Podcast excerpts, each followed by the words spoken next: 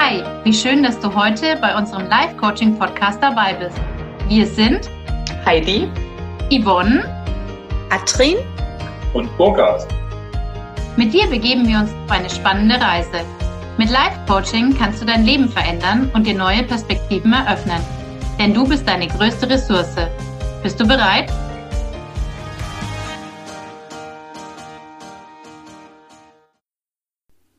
Ihr Lieben, schön, dass ihr wieder dabei seid und mir zuhört. Heute wollte ich euch etwas zum Thema Selbstvertrauen und Selbstbewusstsein erzählen und somit an die letzte Folge anschließen. Allerdings bin ich nicht dazu gekommen, das Thema ordentlich vorzubereiten und möchte jetzt auch nicht einfach nur hoppla die hopp ein paar Sachen sagen nach dem Motto Hauptsache es ist irgendwas jetzt hier im Kasten und deswegen habe ich mir überlegt, dass ich es vielleicht so mache wie Heidi in der vorletzten Folge und euch einfach mal ganz frei weg etwas erzähle. Und zwar von meinem heutigen Tag. Und zwar hatte ich heute Morgen eine Gerichtsverhandlung. Es ging dabei um eine Umgangsregelung bzw. eine Erweiterung des Umgangs. Es ähm, gibt schon eine Umgangsregelung und heute ging es um die Ferien. Die haben die Eltern nämlich nicht geschafft, eigenständig zu regeln und deswegen gab es jetzt dann nochmal eine Verhandlung.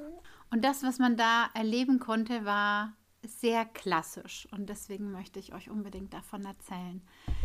Getrennt haben sich die Eltern vor circa einem Jahr.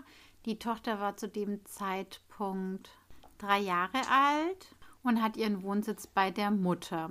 Der Vater hat Umgangsrecht und ähm, ist sehr, sehr interessiert daran, seine Tochter so viel wie möglich zu sehen und möchte aktiv am Leben seiner Tochter teilnehmen und auch Erziehungsarbeit leisten. Vom Charakter her ist sie diejenige, die weiß, was sie will, den Ton angibt und sich auch durchsetzt. Und er ist der gutmütige Ruhepol, der dann auch um des lieben Friedens willen dann einfach einen Kompromiss schließt und auf die eigenen Wünsche verzichtet. So war es in der Beziehung und jetzt nach der Beziehung wird genau das zum Problem. Denn jetzt ist er nicht mehr bereit zurückzustehen für sie. Jetzt will er, was ihm als Vater zusteht. So viel Umgang wie nur möglich mit seiner Tochter. Und natürlich hat er auch keine Lust mehr auf die ständige Bevormundung durch seine Ex-Frau. Natürlich auch, während die Tochter sich beim Vater befindet, alles kontrollieren möchte. Und so kann er nichts richtig machen. Sie spielt sich auf wie die Chefin, die sagt, wie das mit der Erziehung zu laufen hat, was er mit dem Kind machen darf, was er nicht machen darf. Und da geht es sogar darum, ob die Tochter Apfelsaftschorle trinken darf oder nicht. Hierbei behandelt sie ihn oft von oben herab. Sie traut ihm nichts zu und insgesamt vertraut sie ihm auch nicht. Er vertraut ihr zwar etwas mehr, aber nach dem ganzen Stress, den die beiden bisher schon hatten, schwindet auch das. Wobei er noch bemüht ist, tatsächlich mit ihr zu kommunizieren, Angelegenheiten zu regeln und auch über Themen, die die Tochter betreffen, mit ihr zu sprechen oder auch Dinge mit ihr abzusprechen. Soweit zur Vorgeschichte. Jetzt saßen wir da, wir mit unserem Antrag auf verschiedene Ferienzeiten, unter anderem Sommerferien wollte er die Tochter für drei Wochen haben. Weihnachten sollte geklärt werden. Hier war der Vorschlag, Weihnachten und Silvester im Wechsel zu gestalten und auch die Aufenthalte am Geburtstag, Namenstag, Muttertag und Vatertag zu regeln. Das Argument der Mutter war, es gibt ja überhaupt gar kein Problem, es ist ja alles bereits geregelt. Nur leider wusste mein Mandant davon gar nicht. Also ging es erstmal damit los, dass jeder seinen Standpunkt klar machen durfte. Und dabei kam raus, dass sie angenommen hat, die Sommerferien würden genauso geregelt wie letztes Jahr, indem man sich wöchentlich abwechselte, ohne das mit ihm zu besprechen und hat, weil sie im Januar bereits ihren Jahresurlaub komplett einreichen musste, bereits im Januar natürlich den August, so wie es ihr gepasst hat, ähm, eine Woche sie, eine Woche er, eine Woche sie, eine Woche er aufgeteilt. Aus ihrer Sicht war es damit geregelt. Kann man so sehen, muss man aber nicht. Das Problem hier ist ganz klar fehlende Kommunikation.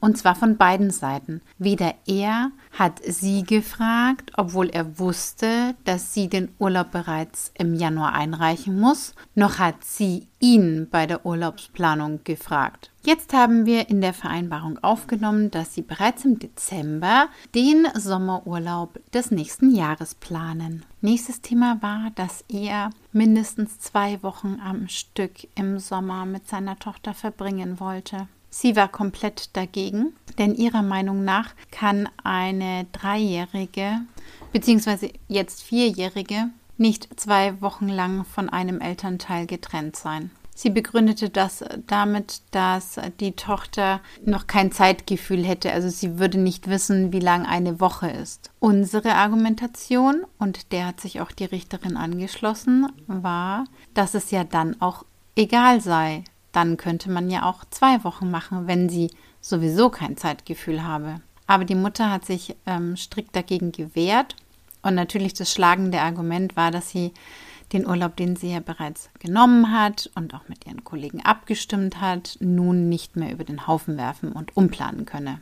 Und somit war der Vater mal wieder gezwungen, klein beizugeben. Aufgenommen wurde das zumindest ab nächstem Jahr er zwei Wochen am Stück im Sommer mit der Tochter verbringen kann. Hier geht es um zwei Aspekte. Zum einen vertraut die Mutter dem Vater nicht und möchte somit auch nicht, dass der Vater das Kind so lange in Obhut hat. Aber viel wichtiger ist ihr eigenes Bedürfnis, sich nicht so lange von der Tochter trennen zu wollen. Solche Situationen sind besonders schwierig zu regeln, denn jede Mutter und auch jeder Vater sind ja nicht losgelöst von ihren eigenen Bedürfnissen, was das Kind angeht. Eine schnelle Einigung konnte gefunden werden, dass die Tochter den Muttertag bei der Mutter und den Vatertag beim Vater verbringt. Etwas schwieriger war die Regelung hinsichtlich Geburtstag und Namenstag, obwohl bereits die Eltern mit der Tochter Namenstag gefeiert haben, hat die Mutter dann plötzlich bestritten, dass es ja den Namenstag äh, für den Namen der Tochter ja im deutschen Kalender gar nicht gäbe. Ja, das mag sein, denn das Kind hat einen italienischen Namen und der Vater ist Italiener und daher ähm, sollte man vielleicht auch im italienischen Kalender nachschauen. Also das sind so diese Spielchen, die sich dann die Mütter und die Väter immer mal wieder ausdenken. Es konnte dann geklärt werden vor Gericht, es wurde akzeptiert und ähm, dann war es aber so, dass die Mutter dem Vater diesen zusätzlichen Tag nicht gönnen wollte und hat dann plötzlich angeboten, dass sie ja auch den Namenstag mit der Tochter feiern könnte. Und jetzt hat man sich darauf geeinigt, dass Geburtstag und Namenstag eben im Wechsel einmal bei der Mutter und einmal beim Vater gefeiert werden. Es ist oft so, dass Eltern nach einer Trennung erstmal nicht miteinander auf einen Zweig kommen können, dass sie nicht kommunizieren können, weil eben noch so viel Unverarbeitetes auf der Paarebene vorhanden ist. Und da ist es natürlich schwierig, dann die Elternebene wirklich 100 Prozent davon zu trennen und auf dieser Ebene mit dem Gegenüber dann zu sprechen wie Mutter und Vater, obwohl eben auf der Ebene von ähm, Mann und Frau oder, oder Ex-Mann und Ex-Frau eben nichts äh, bisher wirklich geklärt und verarbeitet ist. Allerdings habe ich immer wieder die Erfahrung gemacht, dass wenn wir erstmal vor Gericht sind, sich beide Parteien meistens jedenfalls zusammenreißen und dann durch diese Beobachtung auch, also da ist ja dann ein Richter oder eine Richterin da, jeder ist mit seinem Anwalt da, dann ist noch eine, eine Dame oder ein Herr vom, vom Jugendamt meistens mit dabei. Und unter dieser Beobachtung schaffen es dann viele schon eben diese Konflikte von der Paarebene hinten anzustellen und auf einer Ebene zu kommunizieren, dass man zumindest eine Einigung finden könnte, dass Argumente ausgetauscht werden und äh, dass man dann eben einen Kompromiss finden kann. Man hat heute ganz klar gesehen, dass beide durchaus in der Lage sind, eine Einigung zu finden. Allerdings schaffen sie es momentan eben noch nicht alleine. denn nur im Beisein von Richtern, Anwälten und dem Jugendamt waren sie jetzt in der Lage, relativ sachlich miteinander umzugehen und nur dadurch konnte auch eine Einigung gefunden werden. Sehr oft wird in solchen Situationen den Eltern angeboten, dass sie sich ähm, noch bereit erklären, eine Mediation zu machen. Oder es gibt auch verschiedene Kurse, in denen den Eltern auch näher gebracht wird, wie die Trennung oder auch das Verhalten der Eltern sich auf das Kind auswirkt, beziehungsweise auch, wie das Kind sich dabei fühlt. Ohne die belastende Situation einer erfolgten Trennung kennen wir Eltern Situationen, in denen wir einfach nur reagieren und teilweise auch eben nicht kindgerecht oder wir denken auch gar nicht drüber nach, wie das jetzt beim Kind ankommt. Daher ist es gerade nach einer Trennung ganz wichtig, hier auch nochmal das Bewusstsein zu schärfen und ähm, da besonders achtsam zu sein. Neben der Mediationen gibt es jetzt auch Elterncoachings, die ich hier sogar wirksamer finde als die Mediation, weil Coaching nicht nur lösungsorientiert ist, sondern vom Erleben her einfach nochmal eine ganz andere Wirkung entfaltet, dadurch, dass jeder selber darauf kommt, was jetzt zu tun ist, was gut ist und wohin es gehen soll. Und in der Mediation wird es dann doch eher wie in einem Gespräch zwar auch entwickelt, aber ähm, da wird mehr vorgegeben als selbst erlebt und erfüllt. Und genau diese Selbsterkenntnis macht Coaching so unglaublich wirksam, weil es nichts Übergestülptes ist.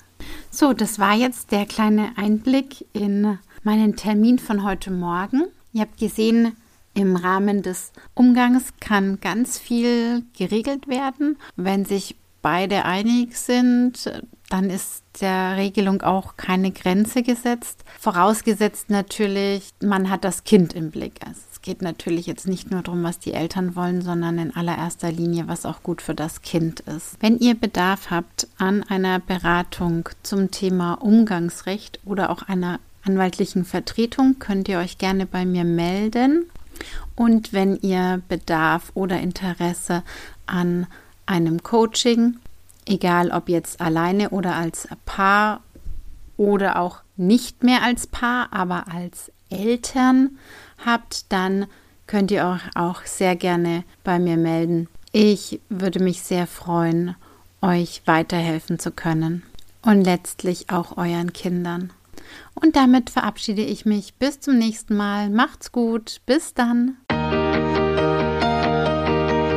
Schön, dass du heute dabei warst. Wenn dir die Folge gefallen hat, dann abonniere gleich den Kanal und verbinde dich mit uns auf Facebook oder Instagram unter livecoaching.podcast und werde Teil unserer Community. Für mehr Reichweite sind die Bewertungen wichtig, jedoch nicht nur die Sterne, sondern gerne auch eine Rezension. Zu jeder Folge gibt es einen Post, unter dem du uns schreiben kannst, wie dir die Folge gefallen hat oder deine Fragen an uns. Über Likes und Herzchen freuen wir uns natürlich auch. Bis zum nächsten Mal. Liebe Grüße zu dir. Heidi, Yvonne, Katrin und Burkhard.